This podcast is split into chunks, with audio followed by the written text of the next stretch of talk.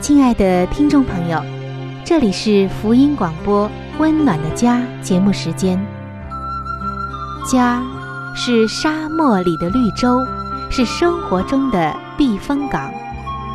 家是人生的驿站，家也是每个家庭成员的心理诊所。听众朋友，您拥有一个温暖的家吗？放眼当今的家庭。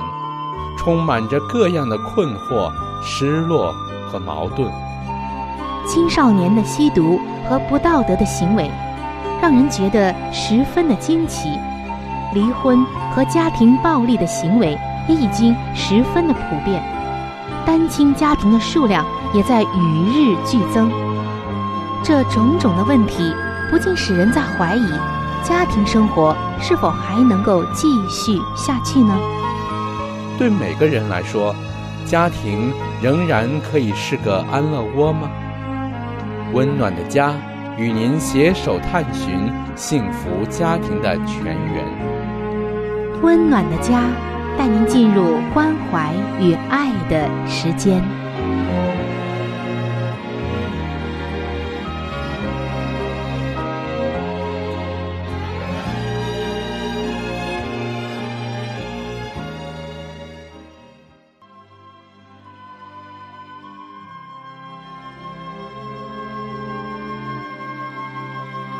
上帝眼中全然美丽的女人，是蒙福的女人，是幸福深处的女人。全然美丽的女人，把爱的港湾装点得温暖阳光、简约纯全，令人留恋。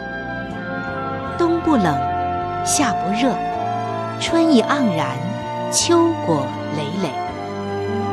令丈夫停靠，孩子们称她有福。有赞美说，才德的女子很多，唯独你超过一切。让我们一起来寻找上帝在建造生命美丽方面对你的旨意。欢迎进入全然美丽的女性新生命。系列的分享。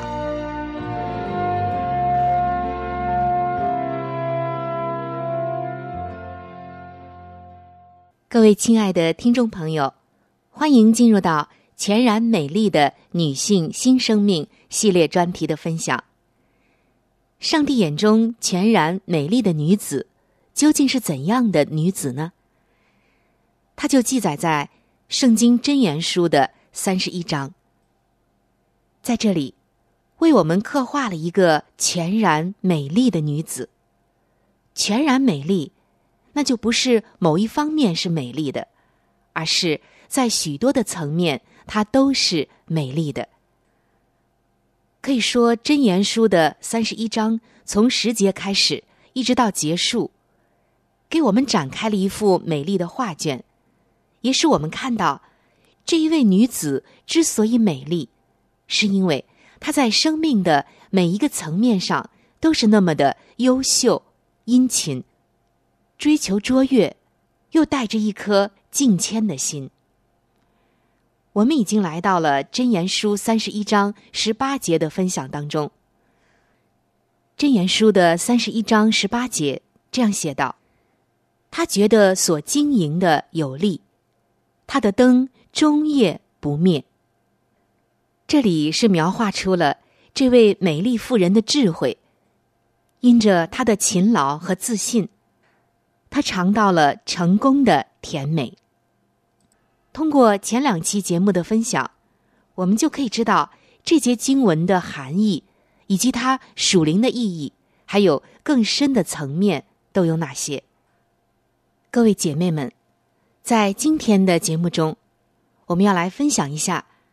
可能是我们很关心的一个话题，那就是我怎么能够像她一样的在这一方面美丽、自信又成功呢？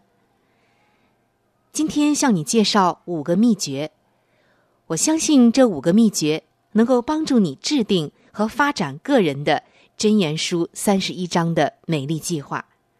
我们一起来听一听。第一个秘诀就是乐于聆听，不断向前。说到聆听，真的是一门艺术。亲爱的姐妹们，是否有人曾经称赞你做的一些事情呢？我们常常都会将自己的恩赐看作是理所当然的，并且倾向于这么想：这人人都可能做到，很简单的。但是你可能没有察觉，其实生活中不可能有两个人完全在做一模一样的事，也不可能以同样的勇气去尝试，或者水准一模一样。有的时候，我们可能会认为，这没什么大不了的，其他人也可以做得更好，而不会感谢上帝所给予我们的能力，并且将这份恩赐化作别人的祝福。所以，我们要乐于聆听，发现自己的恩赐在哪里，然后不断的向前。怎样向前呢？亲爱的姐妹们，你是否曾经失败过？看上去很糟糕吗？比如说，你的厨艺有失水准，写作词不达意，作曲找不着合适的音符，或者是为你特别疼爱的玫瑰加了太多的肥料呢？也或许这段时间工作上很失意。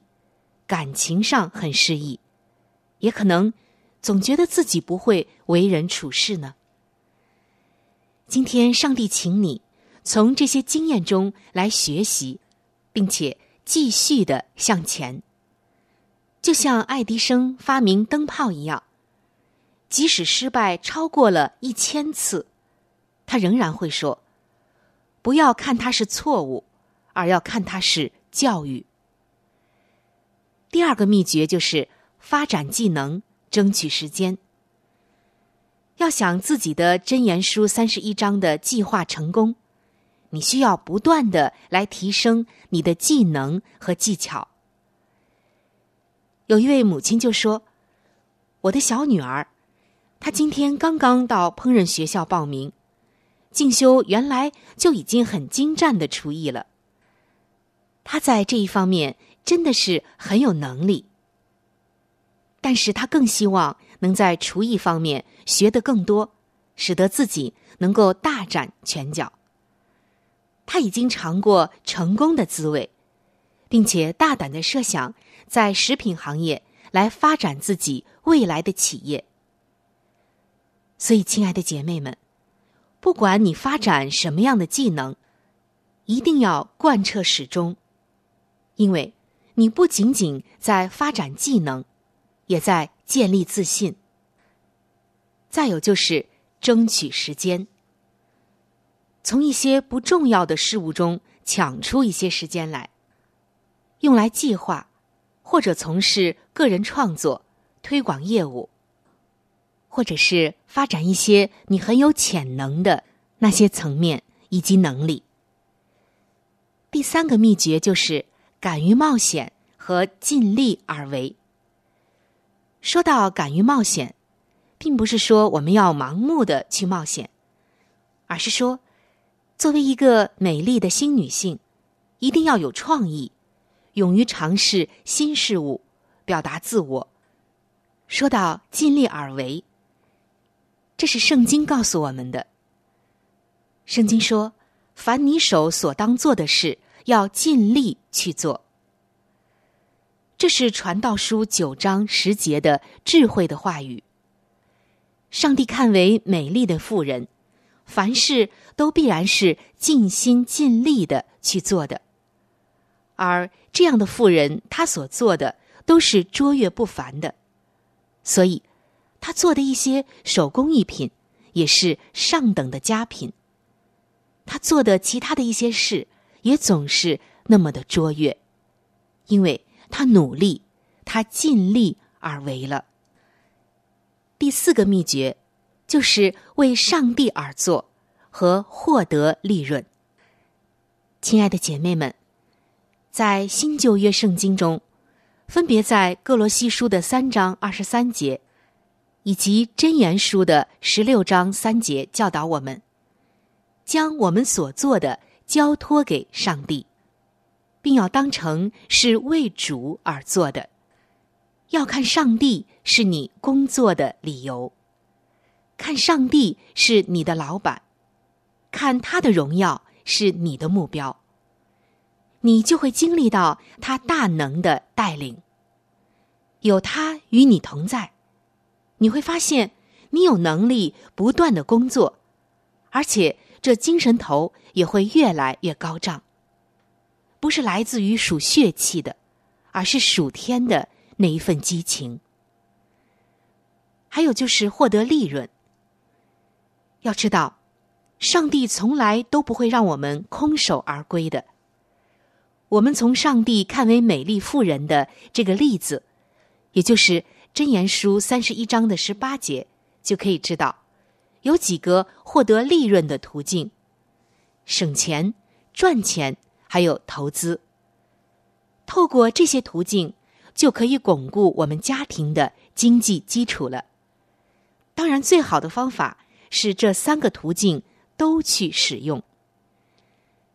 最后来到了第五个秘诀，也是最后一个秘诀的分享，就是肯定自己和家庭第一。我们怎样肯定自己呢？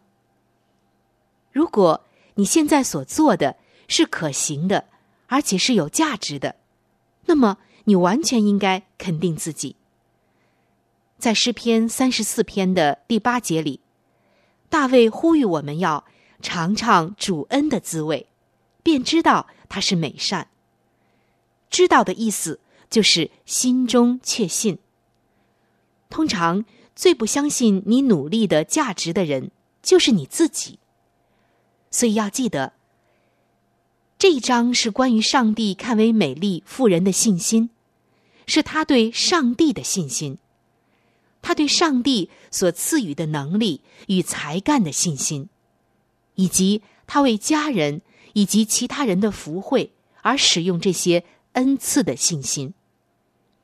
这一章说的都是这些，这一章就是箴言书的三十一章。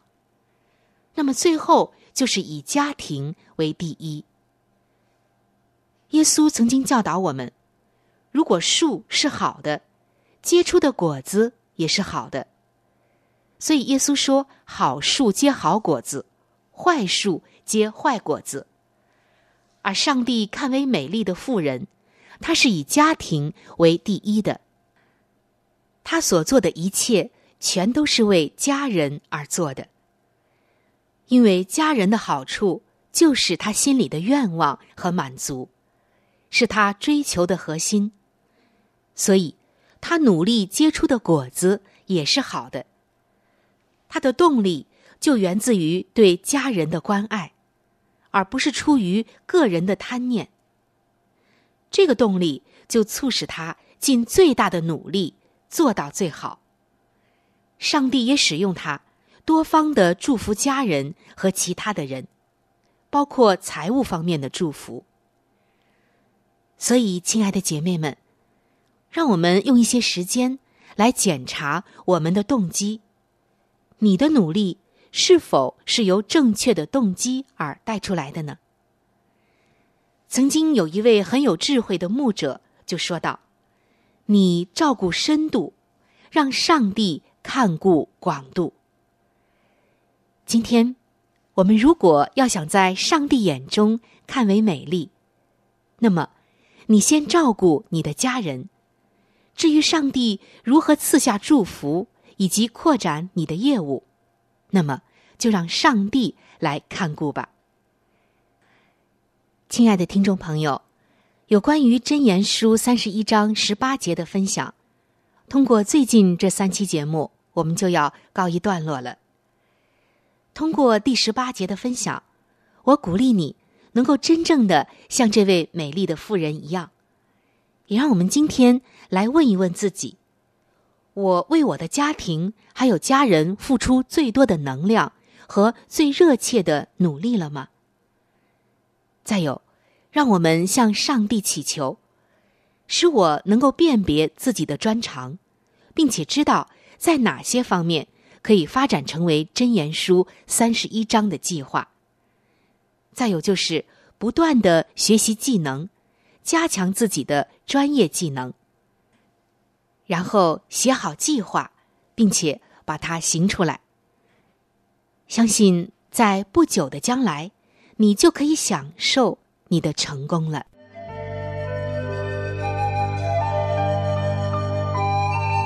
好书分享时间。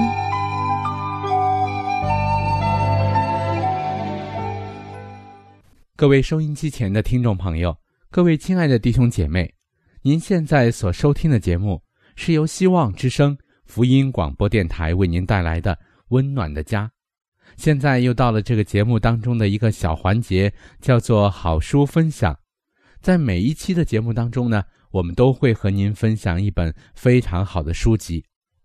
虽然每一次和您分享的时间呢，只有短短的几分钟。但是我相信这本书当中的内容一定会深深的吸引着你，亲爱的听众朋友。我们每一次和您分享的这本书籍呢，都是和我们的家庭有直接密切的关系。我们将要和您分享的这本书的名字叫做《富林信徒的家庭》。亲爱的听众朋友，这本书将会告诉我们如何的来预备进入那婚姻的殿堂。同时，在婚后的生活当中，如何料理家务，以及在经济、教育子女等各方面，亲爱的听众朋友，如果您听完了这本书之后，您喜欢这本书，您想拥有这本书，您可以来信或者是发电邮给我们，我们可以免费的将这本书送给您的。我们具体的通讯地址会在节目当中播报给您听，请您留意。富林信徒的家庭第六十一章：家庭经济的原则。当省则省，当用则用。你应该多多学习，比懂得当省则省，当用则用。我们若不克己牺牲，并高举十字架，就不能做基督的门徒。我们必须丝毫不苟的随时付清账款。修补一切漏洞，缝合散线的沿边，以便知道属于自己的究竟有多少。你当计算一下那些耗于取悦自我的小小的花费，你也当注意那些虚置于艳足口味、养成一种堕落的贪享美食的嗜欲方面的钱财，那花费于毫无价值的美味上的金钱。大可用来添置家庭舒适便利的物品。你切勿过于吝啬，你对自己、对弟兄，都要出诸至诚。吝啬便是妄用了上帝丰厚的恩赐，浪费也是如此。你以为小小的支出不足介意，但终必凑成一笔可观的数目。归顺的心。必蒙引导，此处不必详定实行节俭的细则。凡将己心全然献归上帝，并以他的圣言为向导的人，必明白如何恪尽人生的一切本分。他们必向耶稣学习，他乃是心里柔和谦卑的主，而他们在培养基督化的柔和时。便杜绝了无数试探的门户。第六十二章，例行节俭。把剩下的零碎收拾起来。有一次，基督曾给他的门徒以一番值得细心注意的有关节俭的教训。他行了一个神迹，给数千饥饿的听他教训的会众吃饱。大家吃饱之后。他却不许糟蹋剩下的零碎。那位在他们需要之时能借其神力供给他们食物的主，吩咐他的门徒把剩下的零碎收拾起来，免得有人糟蹋。这项教训不但是为生存于基督那时代的人，也是为我们的益处而赐下的。上帝的圣子关心世人今生的需要。他虽然能够随时任意摆设筵席，却绝不忽略筵席所剩下的零碎。耶稣基督的教训应贯彻于现实生活的每一方面，在一切的事上都当例行节俭，要收拾零碎，以免有所浪费。有一种宗教根本不能感动人心，因而成了徒具空言的形式，它并不贯彻于实际生活之中。宗教的义务必须与商业方面最高尚的简约调和在一起。好了，亲爱的听众朋友，亲爱的弟兄姐妹，好书分享这个环节呢，我们今天就和您暂时的分享到这里。那如果您对这本书籍非常的感兴趣，希望得到这本书籍的话呢，请您来信告诉我们，我们会免费的将这本书送到您的手中的。来信请寄香港九龙中央邮政局信箱七一零三零号，你写“春雨收”就可以了。如果你给我们发电子邮件也是可以的，这样更快捷一些。我们的电邮地址是 c h u。n y u 小老鼠 v o h c 点 c n，好了，亲爱的听众朋友，我们期待着您的来信。下面呢，我们将时间继续交给春雨姐妹。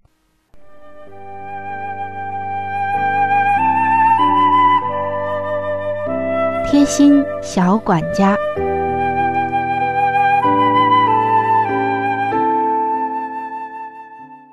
各位亲爱的听众朋友，欢迎来到贴心小管家的时间当中，我是您的朋友春雨。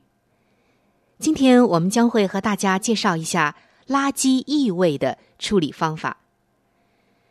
我们知道，有的时候我们丢弃的垃圾会有一些异味出来，污染空气，闻着也不太舒服。家庭垃圾的异味如果散发出来，也会影响到。家居环境空气的健康，而异味，它真的是垃圾带来的最大困扰。如果要追究来源，以食物的这个方面比较多，所以我们要特别注意食物水分的处理。说到底，这个异味还是因为食物水分在扔过之后变质、发酵、腐化出来散发出的异味。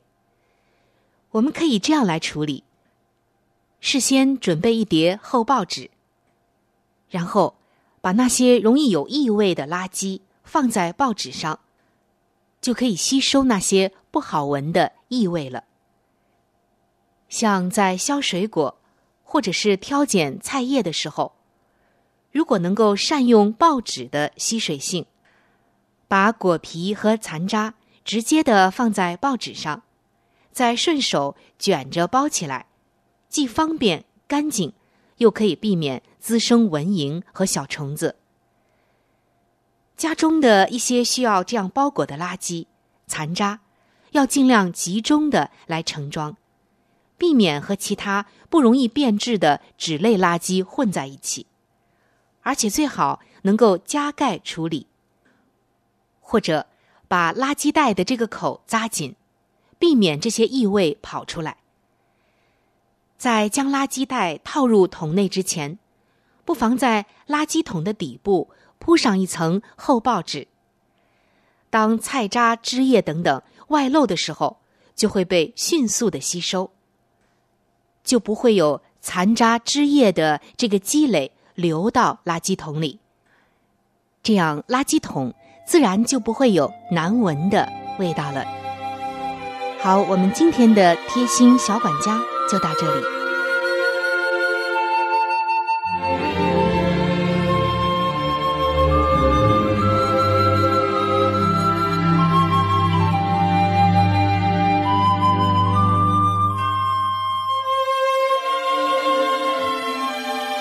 各位亲爱的听众朋友，今天的话题就和您分享到这里。如果您对于家庭，或者是有关于家庭的话题，有什么样的问题、想法与建议，或者是美好的经验与见证？春雨在这里可是非常非常的欢迎您能够写信给我。如果您在家庭方面，或者是婚姻方面、情感方面遇到一些问题，遇到一些难处，那我们也是非常的希望能够成为您最最知心的朋友。你可以来信告诉我你心中的问题、困惑与烦恼，我们会尽我们最大的能力帮助到您。另外，在我们这里也为您预备了一些与家庭、婚姻有关的资料，是可以免费的赠送给您的。如果您有需要，那么欢迎您和我联系。来信请寄香港九龙中央邮政局信箱七一零三零号。